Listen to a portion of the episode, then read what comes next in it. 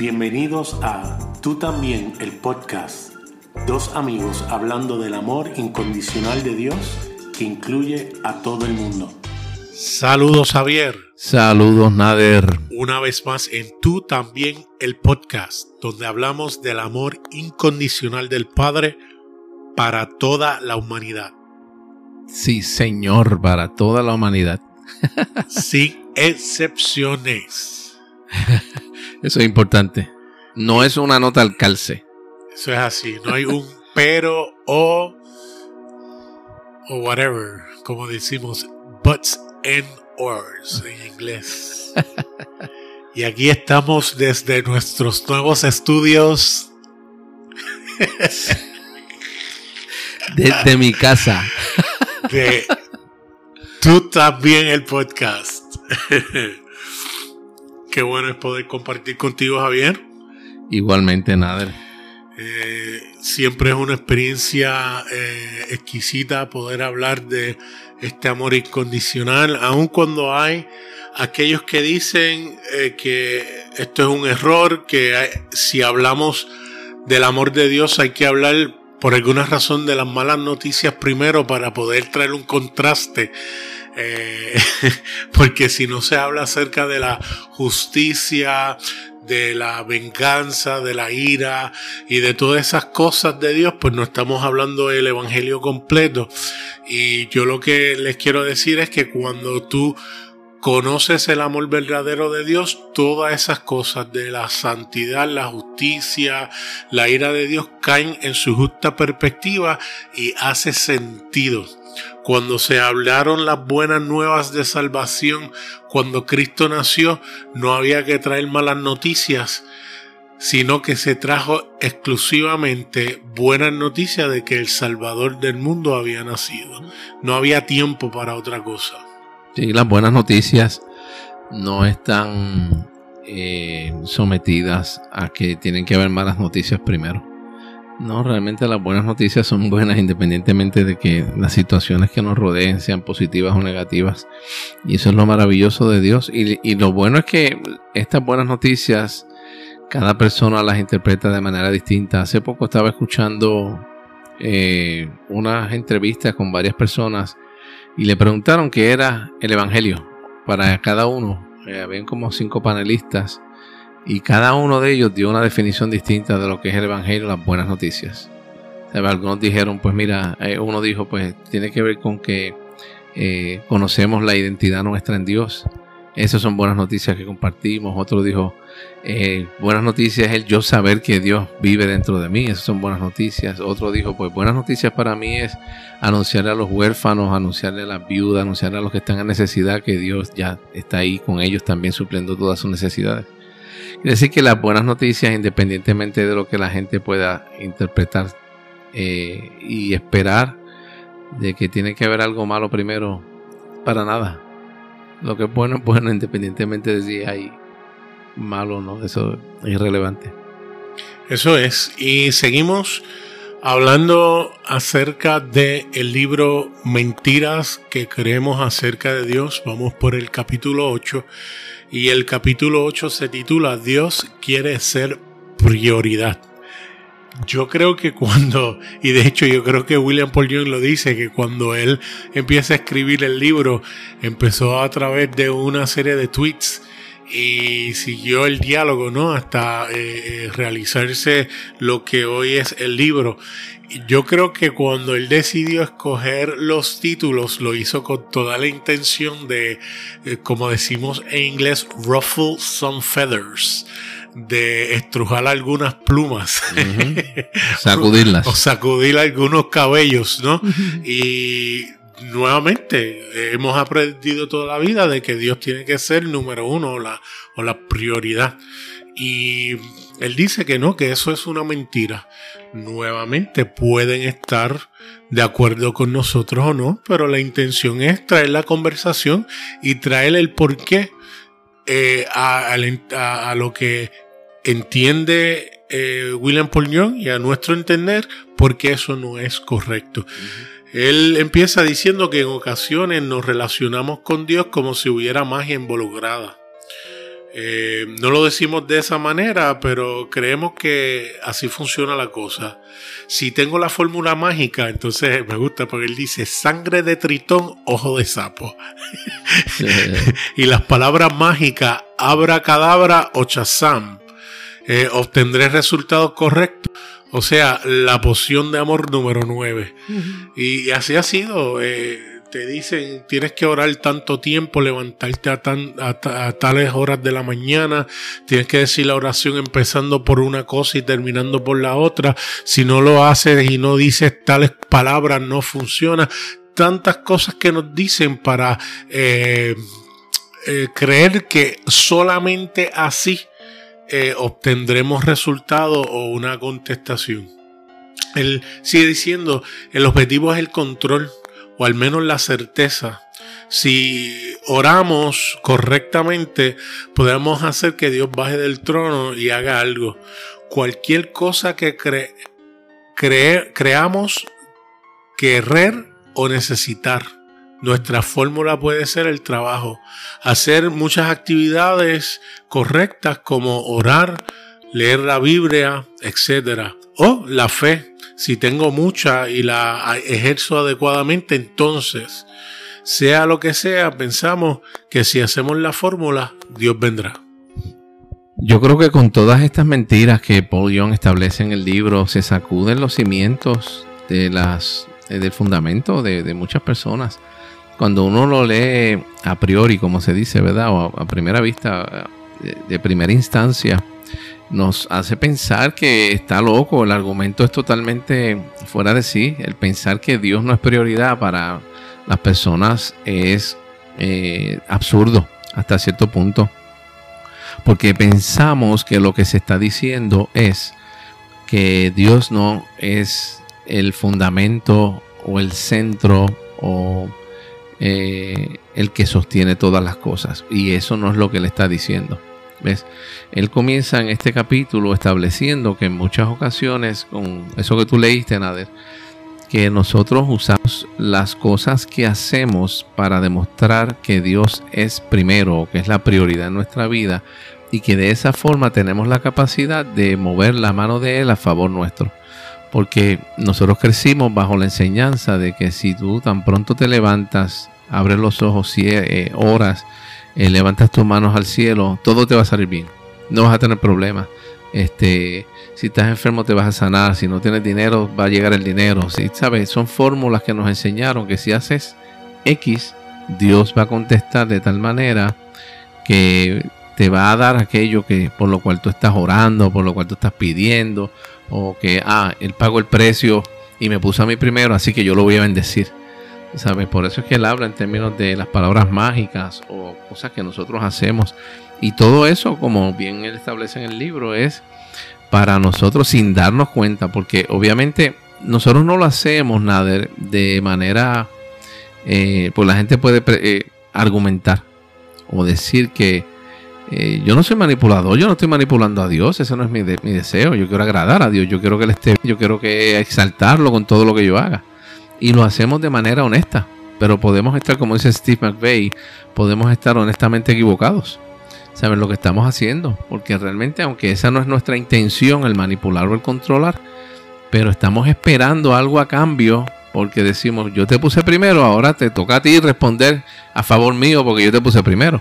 ¿Ves? Y, eso pues está eh, eh, está pegado, está junto, está dentro de lo que nosotros estamos haciendo, aunque no tengamos la intención de manipular o controlar. Entonces ocurre lo que cuenta Paul Young. Él dice que él de sus padres aprendió algo y a pesar de que no tenían muchas cosas materiales, ellos aprendieron a trabajar fuerte para las cosas y esa ética de trabajo él, la tenía. William Paul Young, que se lo atribuye a su papá. Eh, él cuenta que en un momento dado ellos tenían ahorrado por esa ética de trabajo lo suficiente para poder enviar a William Paul Young a estudiar en la universidad. Pero en el momento que él se muda, eh, en un corto plazo de tiempo, eh, la mamá le da la mala noticia de que por causa de una asociación con un ministro que yo voy a añadir inescrupuloso, ellos perdieron todos esos ahorros porque eh, él los engatusó, como decimos en español de Puerto Rico, o los engañó para que dieran ese dinero para supuestamente una asociación y lo perdieron todo. Cuando la mamá le da la noticia a Paul John, ella sentía, sentía frustración, estaba eh, eh, triste, con coraje, porque ella pensó que al ellos darle la prioridad a Dios y ser buenos diezmadores y obedientes y todo eso, eh, se supone que eso no le ocurriera. Y, y, es triste porque él luego dice, eso se llama magia. Y cuando no funciona creemos que hay algo malo con nosotros y con nuestra fórmula. No rezamos lo suficiente, él pone rezamos, pero no oramos lo suficiente o durante el tiempo necesario o no tuvimos suficiente fe o hay algo algún pecado en nuestra vida que, no, que eh, nos ha desconectado de Dios. Y yo estoy casi seguro de que en las iglesias cuando la fórmula no ocurre, no es culpa de la fórmula. Los pastores y los líderes van a insistir que la fórmula funciona, que algo está mal con la persona, porque siempre se reduce a hacer sentir culpable a la persona. Tú pudiste haber creído más, tú pudiste haber dado más, tú pudiste haber hecho más, y si diste, si oraste y hiciste todo, pues entonces tienes un pecado oculto que es lo que no permite que esa bendición ocurra o que tú recibas de parte de Dios. Sí, que lo que se cree entonces o le hacen creer a las personas es que no han puesto a Dios primero, que tienen o el trabajo es primero, o la casa es primero, o la casa o la familia es primero, o él mismo o ella misma es primero. Sabes que, que como no le, no le han dado la prioridad a Dios, porque una persona que eh, no diezma, eh, ese es el argumento, le estás robando a Dios, no le estás dando a Dios las primicias, es la palabra bien espiritual que se usa. Hay que darle a Dios las primicias, lo primero de lo que tú te ganas, ¿verdad? El 10%. Y realmente, eh, y, eso está sacado totalmente fuera de contexto del Antiguo Testamento. Eh, pero la realidad es que los líderes con conciencia o sin conciencia. Yo no quiero atribuir motivaciones aquí porque ese no es el asunto nuestro.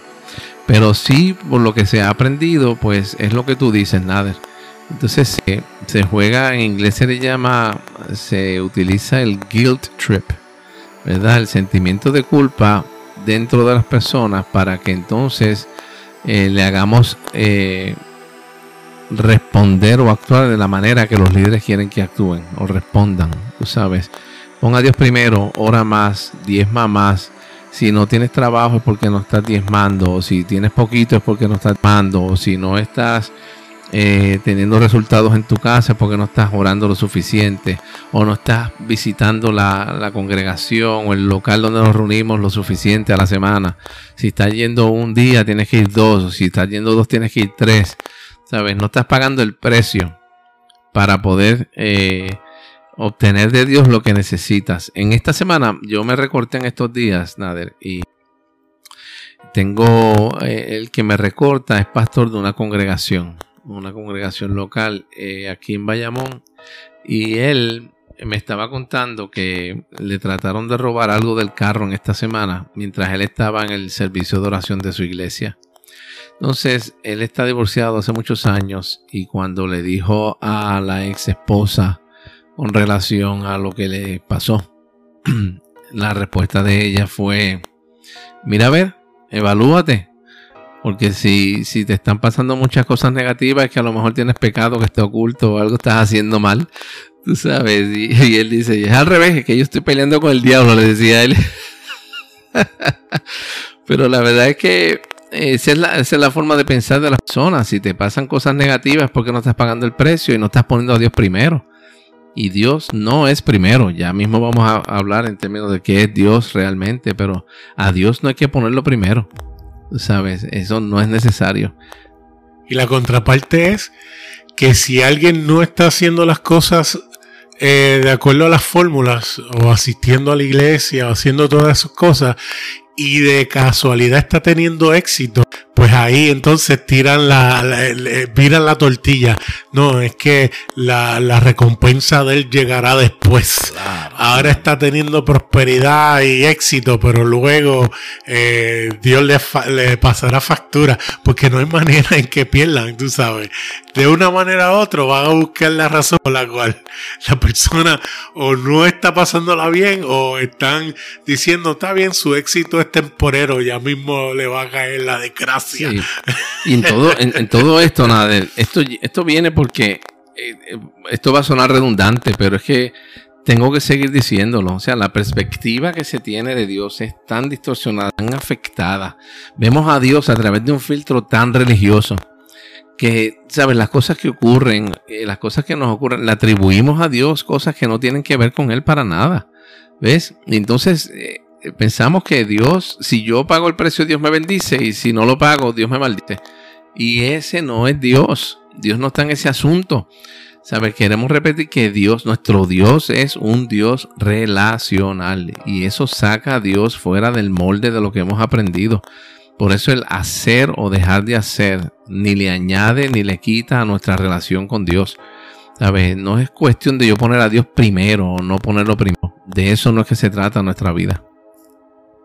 Regresamos luego de estos anuncios. Y continuamos. Él dice, el autor, que él tiene unas, unos libros eh, que son una serie, un tomo de 10 eh, libros donde están las palabras griegas del Nuevo Testamento y es el Kittle's Theological Dictionary. Él dice que de los 10 tomos, el tomo número 10 es el glosario de las palabras y entonces lo dirige a cualquiera de los otros nueve. Le gusta utilizar el griego primero porque él establece que las palabras que se usaban tanto en el hebreo antiguo y el griego antiguo eran muy limitadas a diferencia del vocabulario amplio que nosotros tenemos de muchas palabras que utilizamos para diferentes ideas. En griego a lo mejor se utilizaba una o dos palabras cuando a lo mejor en español o en inglés tenemos cinco palabras, palabras que pudieran expresar eh, esas ideas. Y entre esas palabras él dice que él buscó eh, dentro del tomo la palabra principado y seguido a la palabra principado aparece la palabra prisión. Y él dice, para sorpresa, no no aparece la palabra principado, principio, principio y prioridad. Él dice que no aparecen. Entonces, eh, eso crea una situación porque estas palabras no tienen una contraparte griega o hebrea, no están en la Biblia. Y él dice, cuando entonces escuchamos lo que se predica hoy en día, que es prioridad y principio, pues entonces crea una situación porque si no estaba registrado en el Antiguo Testamento o en el Nuevo Testamento, entonces ¿cómo es que se llega a hacer esto parte de la prédica diaria que no es una porción grande o un porcentaje grande. Es literalmente lo que consume prácticamente todos los mensajes.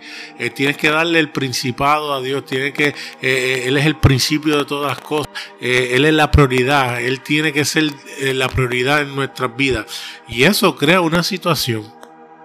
Es que en esto, Nader, y en esto, yo creo que, que me va a tomar un poquito, varios minutos el poder hablar con relación a esto. Eh, le atribuimos cosas a Dios por las versiones de la escritura que hemos recibido.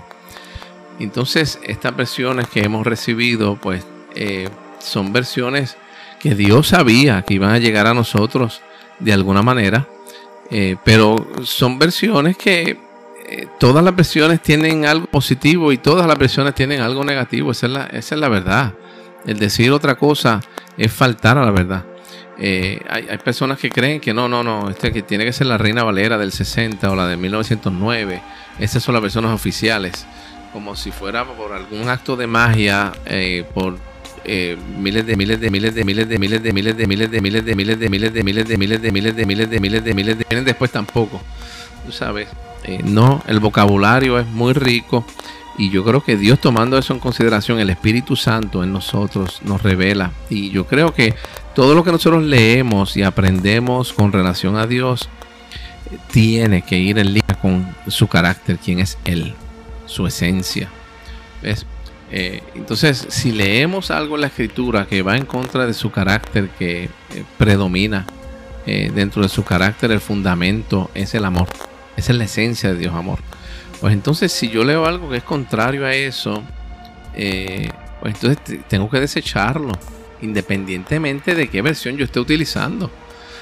No podemos darle más importancia a la versión escrita que a la verdad del Espíritu. O sea, espíritu es, eso no dijo, yo me voy y le voy a dejar la Biblia. Yo me voy y le voy a dejar la escritura. Él dijo, yo me voy y le voy a dejar al espíritu, al paracleto, el que le va a revelar la identidad de ustedes verdadera, el que le va a hablar de quién es Dios verdaderamente. Él es el que le va a estar revelando a ustedes. Y él, para sorpresa de ustedes, él está dentro de ustedes. Él no está afuera, está dentro.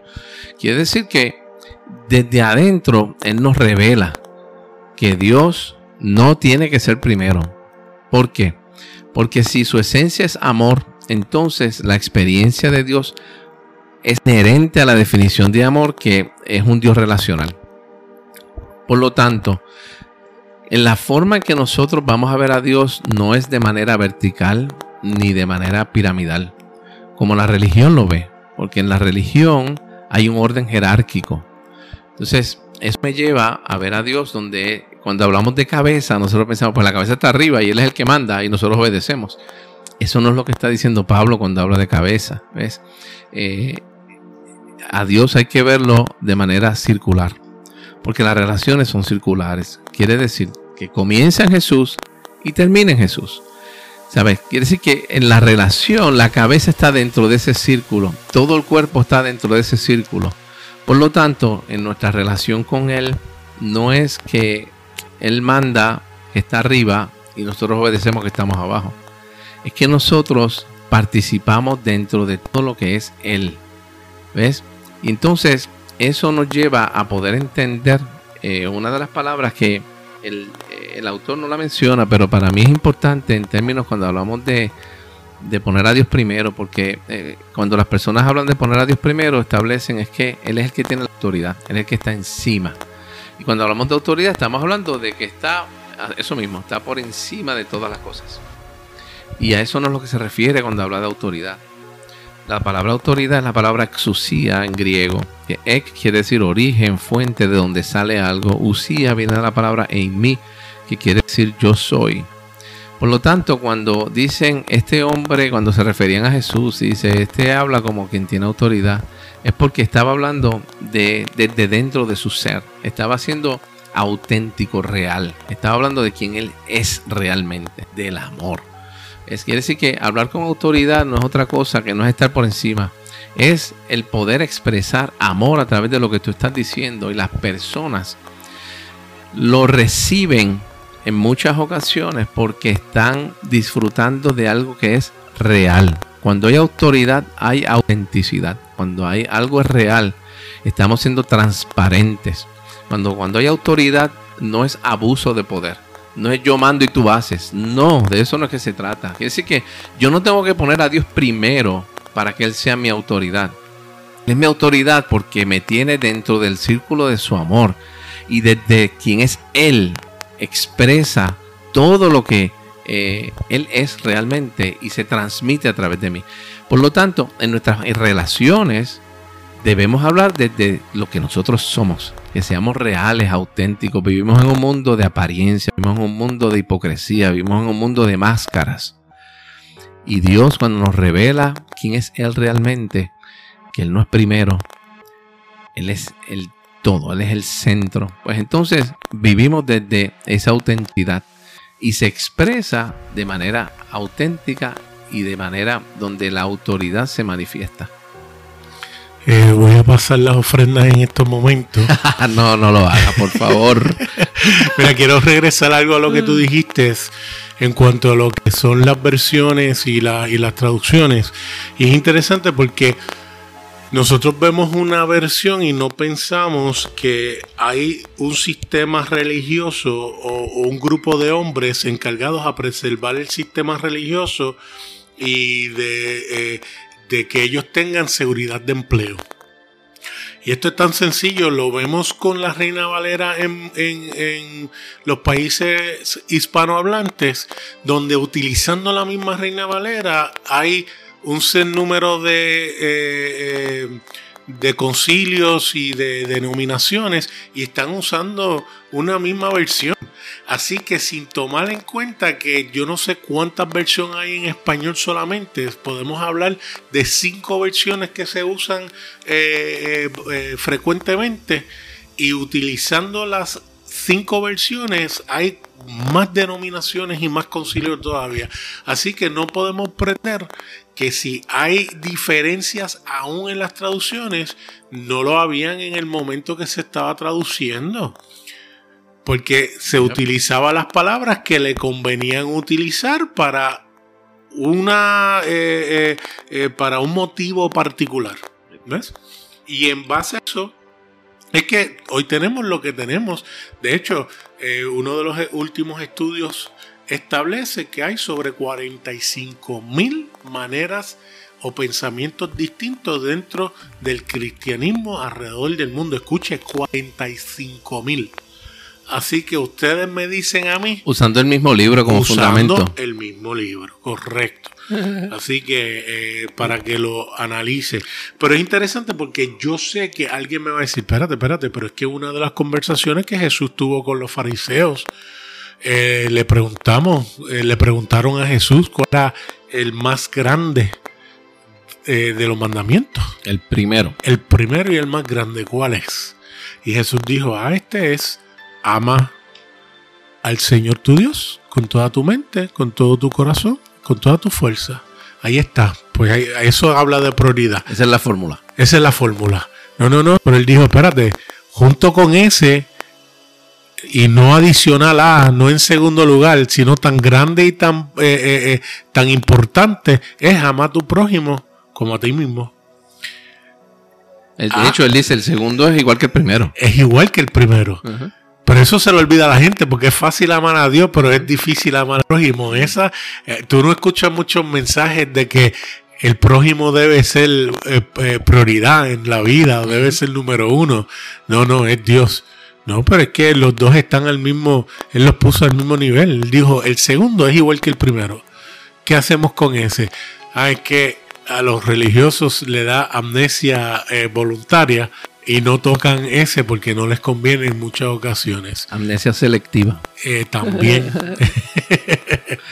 y, es interesante porque entonces ahí es donde habla acerca de lo que yo aprendí de ti, que obviamente eh, sé que, que, tú has sido muy influenciado por Steve McVeigh, por William Paul Young, pero a mí me encanta como tú lo decías. Si nosotros ponemos a Dios en una lista eh, en una agenda donde decimos, pues tengo a Dios primero, tengo a la iglesia segundo, tengo a mi familia tercero, tengo a mi trabajo cuarto. En un momento dado va a ocurrir algo donde Dios, como está compitiendo entre tantas otras cosas en nuestra vida, va a tomar otro lugar. Si se enferma un hijo, si el trabajo se pone difícil y tengo que no ir a la iglesia porque tengo un overtime, ahí ya cambié el número 3 por el 4 y lo hice número 2. ¿Ves? Y así Dios se convierte en uno más compitiendo por eh, eh, prioridad en esa agenda. Y tú una vez lo dijiste bonito que siempre eh, lo utilizo. Tú dijiste, ¿qué tal si hacemos a Dios la agenda y todo lo que hagamos lo hagamos en Él? Y así no hay manera de que Él cambie de posición o de lugar porque Él va a estar enmarcando todo lo que nosotros hacemos en nuestro diario vivir, en nuestra vida. Y si estoy con mi familia, lo, la disfruto en Dios. Y si estoy trabajando, hago mi trabajo tomando en cuenta que Dios está conmigo, está en mí, está eh, eh, eh, en, cada cosa que hago. Cuando estoy en la iglesia, estoy disfrutando, cantando y adorando, siendo Él el que marca el todo en mi vida. Y así sucesivamente se deja de convertir en una prioridad para lo que tú dijiste ahorita también, convertirse en nuestro todo. Sí, Él es, él es nuestro centro. Él es el fundamento, nuestro es la piedra angular. No es que, es, eh, como tú bien dijiste, o sea, si, si, yo pongo a Dios en una lista, lo estoy minimizando, porque lo estoy, poniendo al nivel todo lo demás. Cuando en Él vivimos, nos movemos, existimos, todo se mueve en, por y para Él. Eh, por lo tanto, la prioridad no tiene ningún sentido. Él no es primero. Claro, hay, hay un pasaje que yo sé que hay personas que me lo han comentado anteriormente y que yo quisiera compartirlo, nada, en Mateo 6:33, cuando dice, buscar primeramente el reino de Dios y su justicia y las demás cosas vendrán por añadidura. Eh, pero no podemos establecer ese texto o ese verso de manera individual, no podemos sacarlo fuera del contexto de lo que Jesús está hablando. Jesús está hablando, exhortando, enseñando, eh, el que invitando a las personas a vivir en el presente. Cada vez que nosotros vivimos en el futuro o en el pasado, estamos perdiendo la experiencia de disfrutar a Dios en el momento. Dios es un Dios del presente y nosotros nos la pasamos viajando al futuro y al pasado eh, y eso nos provoca o depresión o ansiedad que sencillamente no podemos disfrutar el amor, la paz, el gozo, la alegría, la gracia que es para ahora. Entonces, Jesús está enseñando con relación al presente y él le está diciendo a los seres humanos que estaban con él, le dice, mira, este, vivan el día de hoy. No te preocupes por mañana. Mañana va a traer su propia afán. Mira los pajaritos del cielo, mira las flores del campo. ¿Sabes? Dios, nuestro Padre, los cuida, los protege. Entonces, Jesús y en esto Dios es tan maravilloso. Como antes de grabar, nadie, estamos hablando de que Dios, eh, estábamos hablando de los sistemas y quiero hacer un paréntesis aquí para usarlo, ¿verdad? Ah, como ejemplo. Pues dijimos, Dios no cabe dentro de un cajón. Los seres humanos tratan de poner a Dios en un cajón y decir, pues mira, en mi denominación Dios funciona de esta manera, o Dios habla de esta forma, o Dios se mueve así. Y, tratamos de meter a Dios en cajones todo el tiempo. Y hay una sola forma en la cual Dios está en cajones. Y Dios se mete en un cajón nuestro, humano, solamente para participar de nuestro enclaustramiento. O sea, si tú quieres estar en ese cajón, no hay problema. Yo me voy a meter por amor a ti. Voy a estar dentro de ese cajón eh, y quiero participar en ti de esa manera. Si eso es lo que tú entiendes, no hay ningún problema. Yo voy a estar ahí contigo. Dios se baja con el propósito de poder alcanzarnos en su Digo esto porque así mismo es que ocurre en Mateo 6. Jesús sabía estas personas que me están oyendo no entienden lo que es vivir en la gracia del día de hoy. El vivir en el presente. Están tan afanados en qué van a comer, qué ropa van a usar, qué va a pasar con el trabajo, qué va a pasar con la pandemia, qué va a pasar con tantas cosas. Y él dice, nada, voy a hablar el mismo idioma que ustedes entienden. Quiere decir que me voy a meter en el cajón de ustedes. Ustedes lo que entienden es en términos de prioridades. Así que así yo les voy a hablar. Así que les voy a decir algo. Si ustedes están afanados por las cosas, no busquen las cosas en sí mismas. Pues entonces, en su agenda de prioridades, busquen entonces el reino de Dios, que está dentro de ustedes. No está afuera, está dentro. Y se van a dar cuenta que todo lo demás va a venir por añadidura. Si es que eso es lo que ustedes entienden, yo voy a hablar el idioma de ustedes por amor a ustedes, por alcanzarlos a ustedes. Así que yo los invito para que sean parte de eso. Quiere decir que no es que Dios quiere que lo pongamos primero, porque hemos tomado ese texto que yo te dije y lo, hemos utilizado como que no, pues los domingos tienen que ser del Señor. El jueves tienes que venir al culto de oración, no importa lo que pase. El martes tienes que venir al estudio bíblico, si no, Dios no es primero en tu vida. No, de eso no es que se trata. Buscar primeramente el reino de Dios y su justicia. ¿Ves? Está, hablando, y claro, yo quisiera abundar un poco más, pero el tiempo no me lo permite, pero está hablando en términos de nuestra identidad, Dice, dice, el reino de Dios, que es el gobierno del Padre en nosotros, es, la autoridad de Dios, ese amor de donde es Él, de, ese amor que fluye en nosotros, de eso que se trata el amor, el reino de Dios. Y la justicia, que quiere decir eh, cuando Dios nos muestra, nos enseña la similitud que tenemos con Él y en Él. ¿Ves? Porque la palabra justicia es la palabra dikaiosunei, que quiere decir cuando dos partes encuentran su similitud una con la otra cara a cara. Quiere decir que Jesús está hablando de eso mismo, está hablando de la identidad y está hablando de la participación nuestra dentro de quien es Dios en todo lo que es Él. Y Él nos exhorta, nos invita más bien, nos invita a que nosotros podamos participar usando el mismo idioma que nosotros entendemos. Por amor a nosotros se mete en el cajón y habla nuestro idioma para que podamos entender ese mensaje. Sabiendo que Él es el que lo llena todo, en todos. Nos puedes escuchar a través de Apple Podcast, Google Podcast, Anchor.fm o donde quiera que escuches tus podcasts. También nos pueden escribir a tú también el podcast arroba gmail.com o me consiguen en Facebook Nader Manastra Díaz. O a mí a través de Facebook Javier en él. Hasta, la próxima.